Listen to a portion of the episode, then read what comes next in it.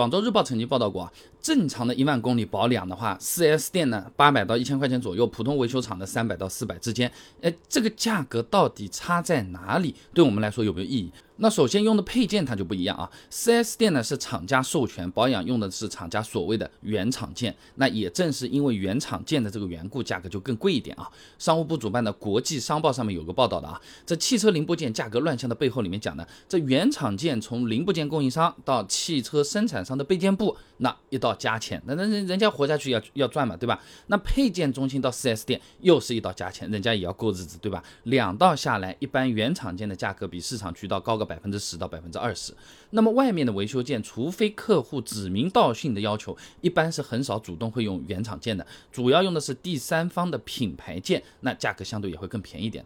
哎，这个有点像是给手机换电池，你真正的原装电池一般只有专门的官方店铺或者授权维修点才有，对不对？那普通的手机维修店，它用的呢第三方的配套电池也能用，也兼容，价格会更便宜点。但你说上面有没有这个品牌的 logo？没有啊。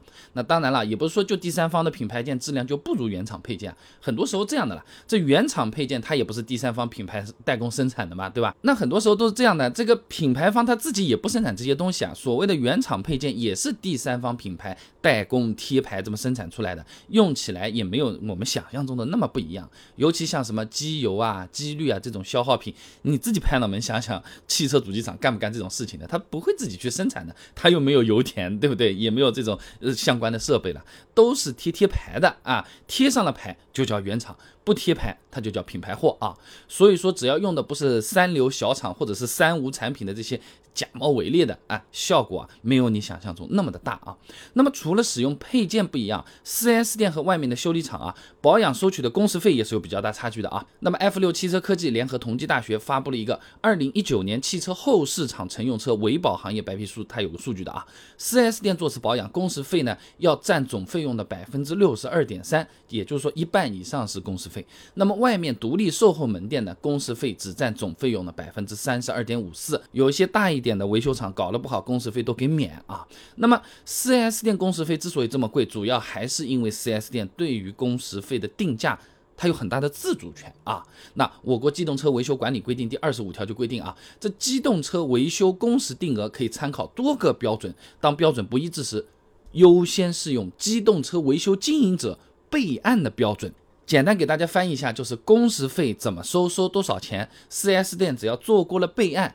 他自己说了算啊，而且呢，4S 店本身规模也会更大，而且售后的设备啊、工具啊这些又得按照厂家的标准来，成本呢相对都是会更高的啊。那为了赚钱，摊到我们的车主、我们自己消费者身上也是会更高的价格啊。那当然了，4S 店保养价格是更贵，大家也都是知道了。那服务总归是怎么说啊？普遍的讲。要会更好一些啊，消费体验也有所不同啊。那 4S 店它本身就代表着一种统一的服务标准，它其实有点像是什么？哎，四 A 级景区啊，五 A 级景区啊，有点程度上是一种呃评级或者是代表了这个景区的服务质量的。只不过这个评是汽车主机厂评啊。那么很多大型的保养维修门店呢，服务也是不断的在向 4S 店看齐的。但目前来说，它最大的问题呢是。多少差距有那么一点，再加上不同的店参差不齐，相差很多，而我们普通的车主朋友不一定分辨得出来啊。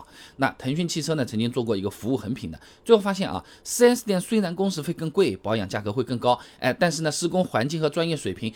的确，目前来看还是最让车主朋友们放心的啊！而且呢，每次去 4S 店保养呢，都会有保养记录上传到内部系统的，对后面卖车啊，你这个车子保养的好不好，哎，多少也有一定的帮助。倒不是说价格一定能变贵，人家更愿意买我们这个车啊。那这种软服务上面的优势呢，也让很多朋友更愿意去 4S 店做保养啊。呃，就好像呃以前去吃什么海某捞啊什么的，你不一定真觉得它就是辣味的正宗啊，或者比谁好吃啊，啊，不就是图个服务周到，排队还有东西吃，还能打游戏、下象棋、做手指甲嘛，对吧？就就有意思嘛啊。那杨小杰发表在期刊《经营与管理》上面有篇论文呢，消费体验对消费者满意度和忠诚度及再购买意愿的影响上面讲啊，这体验价值成为我们消费者做出消费决策的依据和驱动力。消费者呢在消费体验当中，哎，感受到了体验价值的大小，对这个满意度、忠诚度的高低和再购买意愿是起的决定性的影响的。简单讲，就是我们并不是只算经济账的。这家店服务好，我去的时候体验好，心情好，哪怕贵点，贵点就贵一点了嘛，我们还是会去的，买个放心，买个顺心。真有不少朋友是这样的，我自己也这样啊。那另外呢，虽然外面的保养更便宜，但很多朋友反而开始怀疑。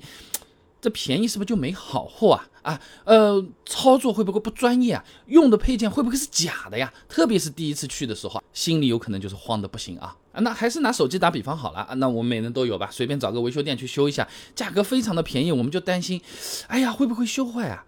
会不会我今天换个电池，你把我个屏幕给换掉了，动手脚了呀？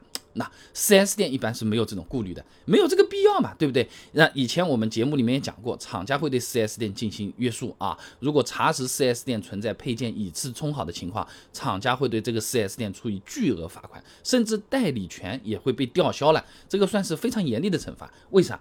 那。配件贵是因为主机厂它也要赚钱，下面的 4S 店让主机厂赚不到这个差价，那他不搞死他，这个很好理解吧？这个是屁股决定的啊。所以说 4S 店一般是不可能会在保养质量上面动手脚的，总账上面不划算，而且本身就贵了，他也的确有的赚，何苦呢？外面的维修店就不一样了，本身违规成本是比较低的，也就更容易出现售假行为，不是说售假行为特别多，而是说。他们有这个动机可以这么做，而我们识别起来，这抽奖哪怕十分之一，真的遇上了怎么办啊？新闻报道里面也不少的，比如说在二零一九年，重庆巫山县市场监督管理局对辖区内的汽修行业润滑油进行了一个专项检查，四十二家汽修厂，其中有九家涉嫌销售假冒美孚、假冒嘉实多等等知名润滑油品牌，占比超过两成了啊！所以说，有些朋友担心我自己识别不出来的那种，哎，就有可能。想想要么就贵点就算了啊，所以总的来讲，虽然 4S 店的保养价格更贵，但是在保养质量和服务上，它的优势在于什么？更匀质、更放心，不是它东西用的更好，它也是第三方进来的啊。那至于说是选择去 4S 店保养，还是去外面维修店保养，都是大家的选择，也谈不上谁对谁错。如果你和这个维修厂的老板是很熟的，甚至是亲戚，你觉得？他真的是不会坑我们自己的啊，那我觉得这么考虑起来，性价比它也是存在的啊。